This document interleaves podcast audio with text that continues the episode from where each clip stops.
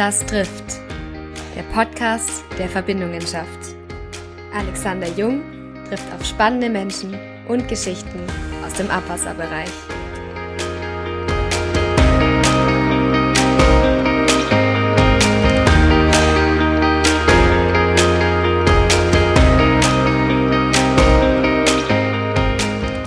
Heute wartet die Folge 4 unseres Podcasts Isas trifft. Heute zu Gast bei mir Josef Heuberger, ehemaliger Abteilungsleiter und stellvertretender Werkleiter der Münchner Stadtentwässerung.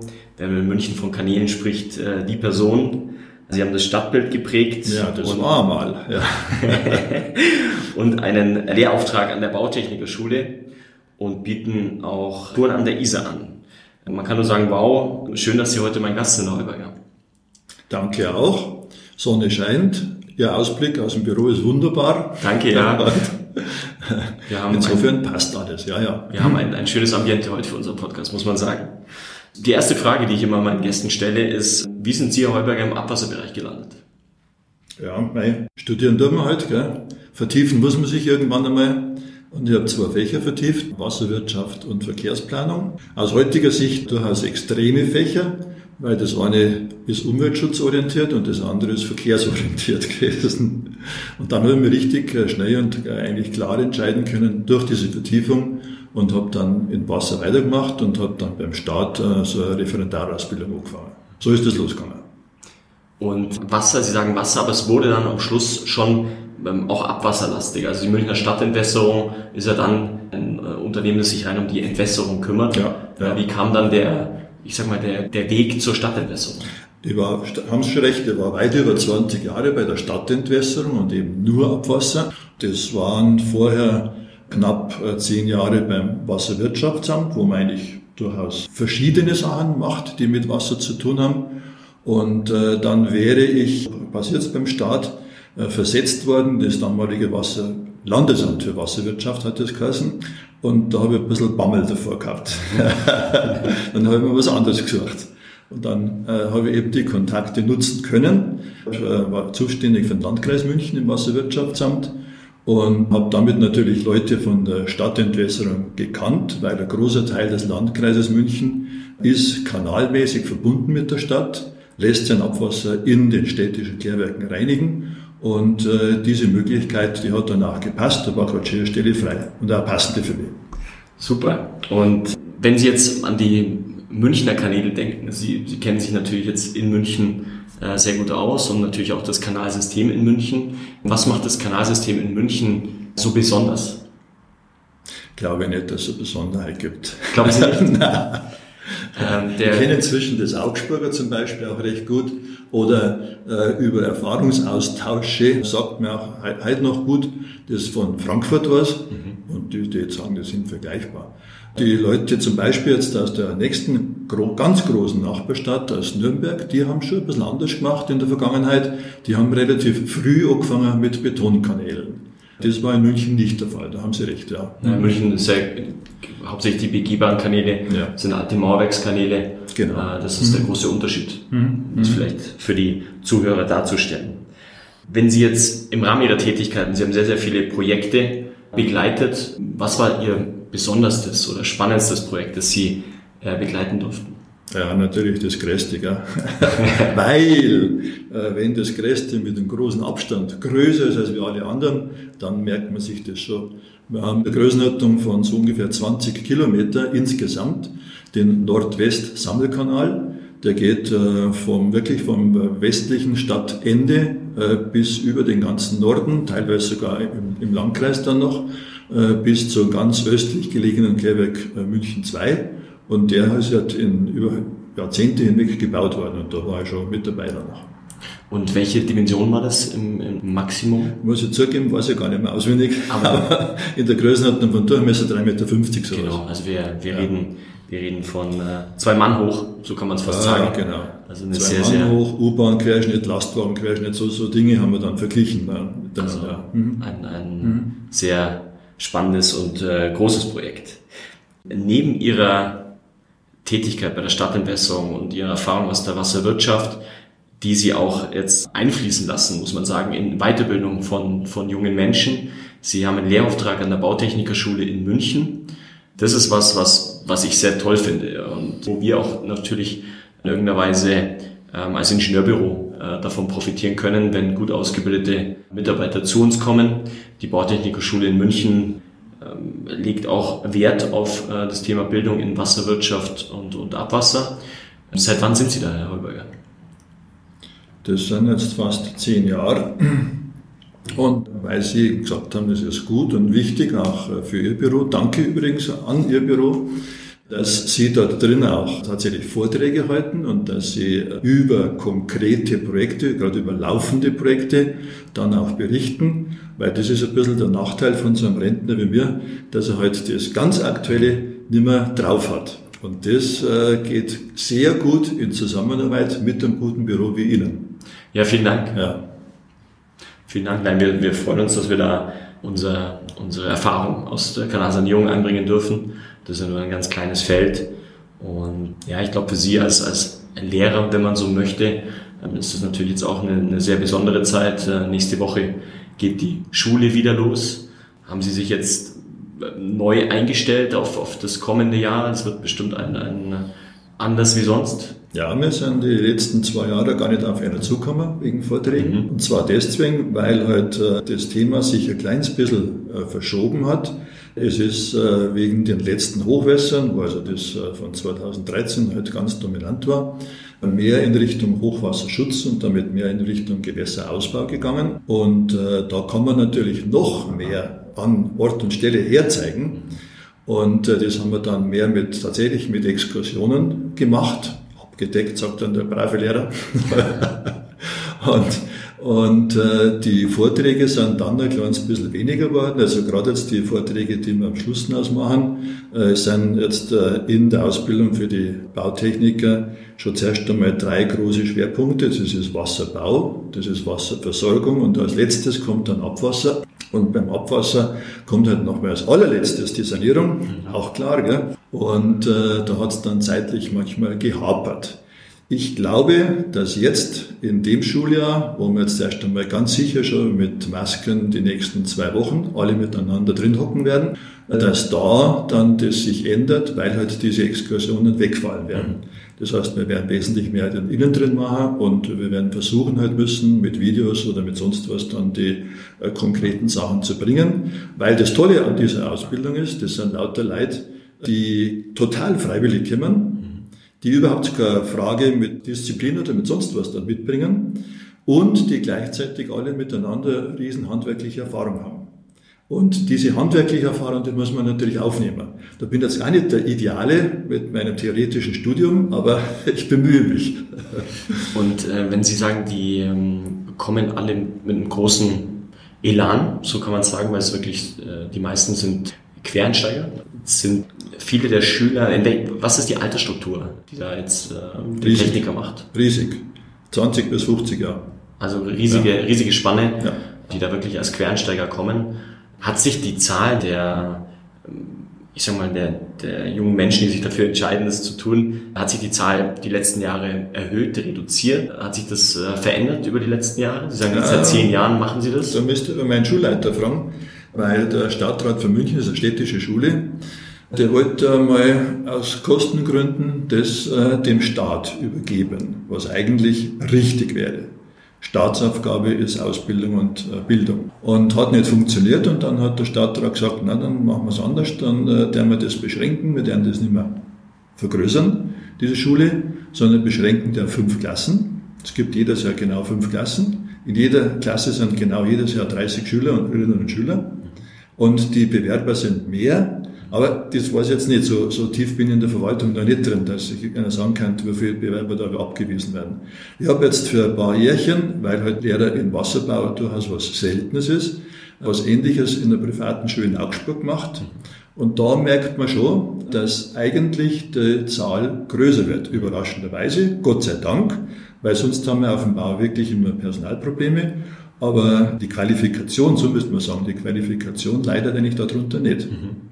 Also dann sehen Sie, dass es da schon in aller Munde ist Fachkräftemangel. Ich hatte gestern eine große Konferenz im, Verband, da war auch das Thema, trotz Corona, muss man sagen, ist jetzt gerade eine spezielle Zeit, weil natürlich die Firmen sich versuchen gerade eher zu konsolidieren und nicht äh, groß auszubauen. Aber Fakt ist, dass, dass äh, Kanalsanierung weiterhin ein Thema bleiben wird und auch ein wachsender Markt sein wird. Das heißt, die Firmen und Büros brauchen äh, Mitarbeiter und alle haben einfach diesen Fachkräftemangel, der gerade die letzten zwei Jahre alle sehr stark beschäftigt hat und das ganze Wirtschaftsleben auch irgendwo eingeschränkt hat. Richtig. Und wie sehen, wie sehen Sie den Fachkräftemangel? Sie sagen jetzt, äh, es kommen mehr Interessenten, die dort den Abschluss machen wollen. Die sich qualifizieren wollen, weil äh, schon das offensichtlich auch von den Geschäftsleitungen, von den Firmenleitungen äh, propagiert wird, dass wenn du qualitätsmäßig besser drauf bist, äh, dass du halt auch weiterkommst und dass du sonst, äh, wenn du gar nichts machst, irgendwann doch dann in Konkurrenz zu ein paar Rumänen oder zu sonst jemand bist.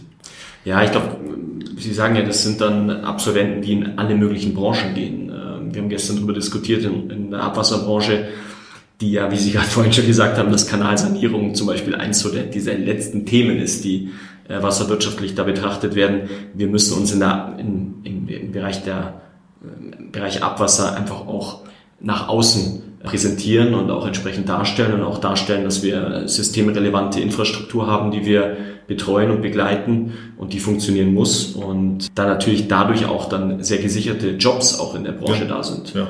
Und äh, da haben wir uns besprochen, dass, dass wir einfach, wir müssen uns besser darstellen. Also ich glaube, wir stellen uns einfach zu, zu klein und auch zu schlecht dar. Und die Ziele sind groß. Mal schauen, wie die Zukunft, wie das in Zukunft funktionieren wird. Super. Und wieder danke an Isas. die Darstellung war und ist prima. Ja, danke. Wir, wir versuchen da, wir versuchen ja. da äh, möglichst äh, gut voranzugehen. Herr Heuberger, ein sehr spannender Aspekt in Ihrem Leben oder in Ihrem Wissen ist, dass Sie in der Wasserwirtschaft in München einfach ein sehr, sehr großes Wissen haben. Sie bieten Touren an der Isar an und haben auch ein extrem hohes Fachwissen über den Nymphenburger Schlosskanal. Die Hörer können wahrscheinlich mit dem Nymphenburger Schlosskanal viel anfangen. Äh, eines der schönsten äh, Plätze in München. Wie kam es zu dem Fachwissen Heuberger und wie wie gehen Sie damit um und wie bringen Sie dieses Fachwissen, weil da haben Sie ja auch so eine Art, äh, einen Wunsch, das weiterzugeben. Ähm, erstmal, wie, wie kam es dazu? Ja, das Fachwissen äh, jetzt für diesen anderen Kanal, das ja offener Kanal ist, also der halt natürliches Wasser hat, oberirdisches Wasser drin hat, äh, als Kanal halt deswegen gesagt wird, für uns Abwasserleute hat ein bisschen der, der typische Schifffahrtskanal oder sowas, weil der blaue Kurfürst ist da drauf Schiffer gefahren und wollte auch äh, seine Schiffe noch weiterfahren lassen und hat irgendwo da in Schleißheim dann doch auch schon mal ein Schloss gehabt und wollte die Schlösser mit Wasser verbinden und sonst was. Äh, das ist ihm nicht gelungen. Anscheinend waren die dann doch nicht so fleißig oder waren, waren nicht so, so viele vielleicht auch. Vielleicht hat er doch nicht so viele Kriege gewonnen, das kann ja sein. Sein äh, Hauptsitz war gar nicht in Nymphenburg, sondern der war irgendwo in Pfalz, in Kaiserslautern oder so. Nein, äh, weil Sie jetzt erst nach Besonderheiten vom Münchner Kanalnetz gefragt haben. Eine kleine Besonderheit ist schon, äh, dass man halt früher das nicht so ganz genau äh, geschaut hat, was ist denn halt für die Klärwerke Fremdwasser, was ist für die Klärwerke kein Fremdwasser, weil es damals ja zuerst bloß ein Kanalnetz gegeben hat und nicht einmal eine Kläranlage. Und da ist dieser äh, Kanal, der Stummel heute noch existiert, der ist schon mal ab und zu dann entleert worden. Das passiert auch heute noch, jährlich, zum Abfischen und so. Und diese Entleerung ist übers Kanalnetz gelaufen. Und da gibt es eine Verbindung am Ende dieses Schlosskanales in das Abwasserkanalnetz. Das habe ich auch eine Zeit lang natürlich braucht, bis ich das kapiert habe, was da dahinter gestanden ist. Und dann habe ich halt ein bisschen mehr nachgeschaut, was, wie hängt das zusammen, warum ist das so und so ist das jetzt mit dem Nymphenburger Schlosskanal gekommen. Und dann ist halt weitergegangen, ja, warum äh, hat die Würm als natürliches Gewässer so wenig Wasser? Ja, weil man praktisch äh, sehr viel Wasser von der Würm in Pasing abzieht, über einen Zulaufkanal nach Nymphenburg führt und dann äh, über den Canaletto, den haben es dann schon geschafft, die Türken, also ein kleines Kanälchen, Canaletto, über den wird es dann wieder weggeführt und läuft dann eben äh, relativ früh in die Isar, nicht äh, über das natürliche Gewässersystem der Würmer und der Amper, sondern halt früher in die Isar. Und ich habe mir gedacht, so am Ende des äh, Ingenieur, äh, der Ingenieurkarriere, äh, das war doch was, krank bin ich noch nicht, zum Tor brauche ich vielleicht noch was. Frau hat schon gleichzeitig aufgehört zum Arbeiten mit mir, aber Enkel sind ja jetzt in, in, in den letzten Jahren erst gekommen. Und äh, da ist mir halt die Idee gekommen, äh, weil die Stadtentwässerung. Ja äh, sehr intensiv Öffentlichkeitsarbeit betreibt, das war mit mein Job für ein paar Jahre, dass wir äh, uns da ein bisschen ausweiten. Äh, ich wollte da ein bisschen Vorreiter sein, wollte auch ein ganz bisschen so nebenher verdienen und ist mir aber nicht gelungen mit dem ganz großen Thema Wasser. Hab gedacht, Diejenigen, die Wassermangel haben, die müssten, wenn sie nach München kommen zum Einkaufen, die müssten sich doch interessieren und nicht bloß auf die Zugspitze fahren und den Schnee anschauen, sondern auch das Wasser anschauen. Aber das war nichts. Also hat sich das reduziert. Ich habe noch nie eine Führung am Schlosskanal gemacht, habe dafür aber schon etliche Führungen gemeinsam, meistens in der Organisation gemeinsam mit dem Wasserwirtschaftsamt München, heute an der ISA gemacht, weil die ISA ja, seit inzwischen äh, elf Jahren super renaturiert ist und äh, da tatsächlich äh, in großen Mengen chinesische Interessenten herkommen und sich da führen lassen und sich das herzeigen lassen und wir das dann äh, natürlich auch versuchen zu vergleichen äh, mit anderen Zielen, was die Chinesen ansteuern, mit San Francisco. Kein Mensch weiß, dass in San Francisco den San Francisco River gibt, weil man keinen nicht sieht, weil er zugedeckt ist und weil schon auch die Kollegen, die Fachkollegen von San Francisco zum Ende der Renaturierung in München die ISA besucht haben und gesagt haben, ja, das war was, das kann man machen. Also so ist das entstanden. Super. Und, und wenn Sie so eine Führung an der ISA machen, wie kann man sich das vorstellen? Wie, wie, wie funktioniert das? Wo, wo trifft man sich? Was, was wird dann begutachtet? Und äh, was sind so die ah, Themen? Man muss sich treffen, wo schon wasserbauliche äh, Orientierungen da sind. Das ist äh, im Innenhof vom Deutschen Museum. Naturwissenschaftliches Museum. Und dort im Innenhof gibt es drei verschiedene Arten von Turbinen. Und bei diesen Turbinen beginnen wir, weil der Innenhof ist halt gut erreichbar, man kann das gut definieren, man kann da mit der S-Bahn da gut hinfahren. Und dann sind es Spaziergänge. Die Spaziergänge gehen dann am Ufer der Isar entlang. An bestimmten Stellen äh, gibt es entweder Fragen oder an bestimmten Stellen wird informiert. Und man macht dann ganz grob zuerst einmal aus, ja, wie lang darf denn der Spaziergang dauern?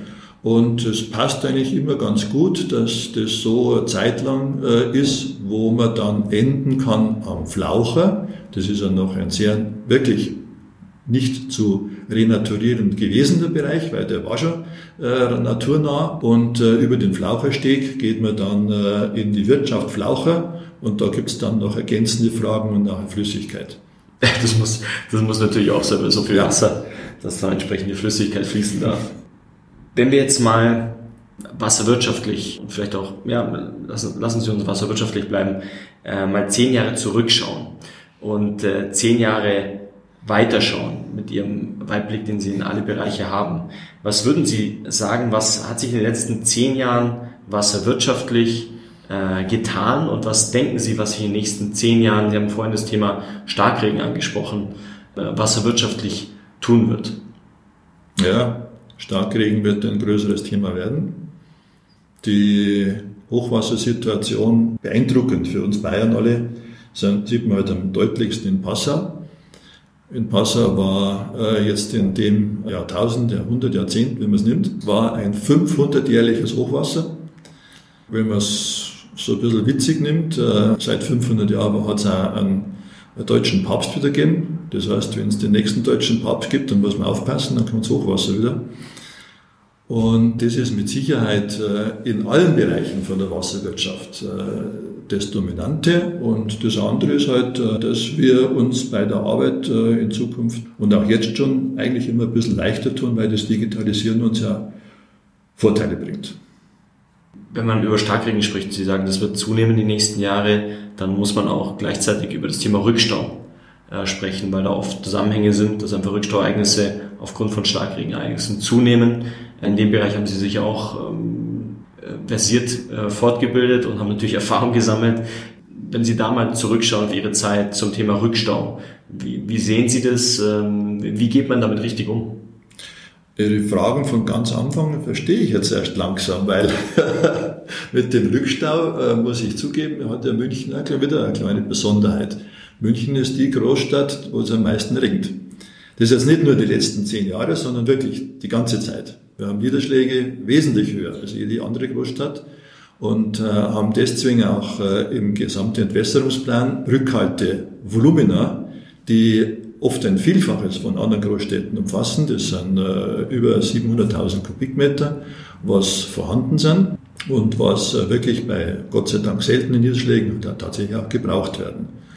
Und das verhindert jetzt zuerst einmal weitgehend, nicht komplett, klar, den Rückstau im System und den Rückstau aus dem System raus in die privaten Keller, wo halt dann die großen Schäden entstehen können. Der Keller ist kein Kartoffelkeller mehr, sondern ist ein intensiv genutztes Material. Aus unserer Sicht, jetzt sage ich noch uns, weil ich bei der Stadtentwässerung gearbeitet habe, aus unserer Sicht äh, halt jetzt dann bloß noch das Informations, äh, die Informationsaufgabe an die Leute, die Hausbesitzer sind oder die als Unternehmen, als Gesellschaften Häuser besitzen, dass das funktioniert. Das funktioniert im großen Rahmen. Die Probleme sind eigentlich nur im kleinen Rahmen.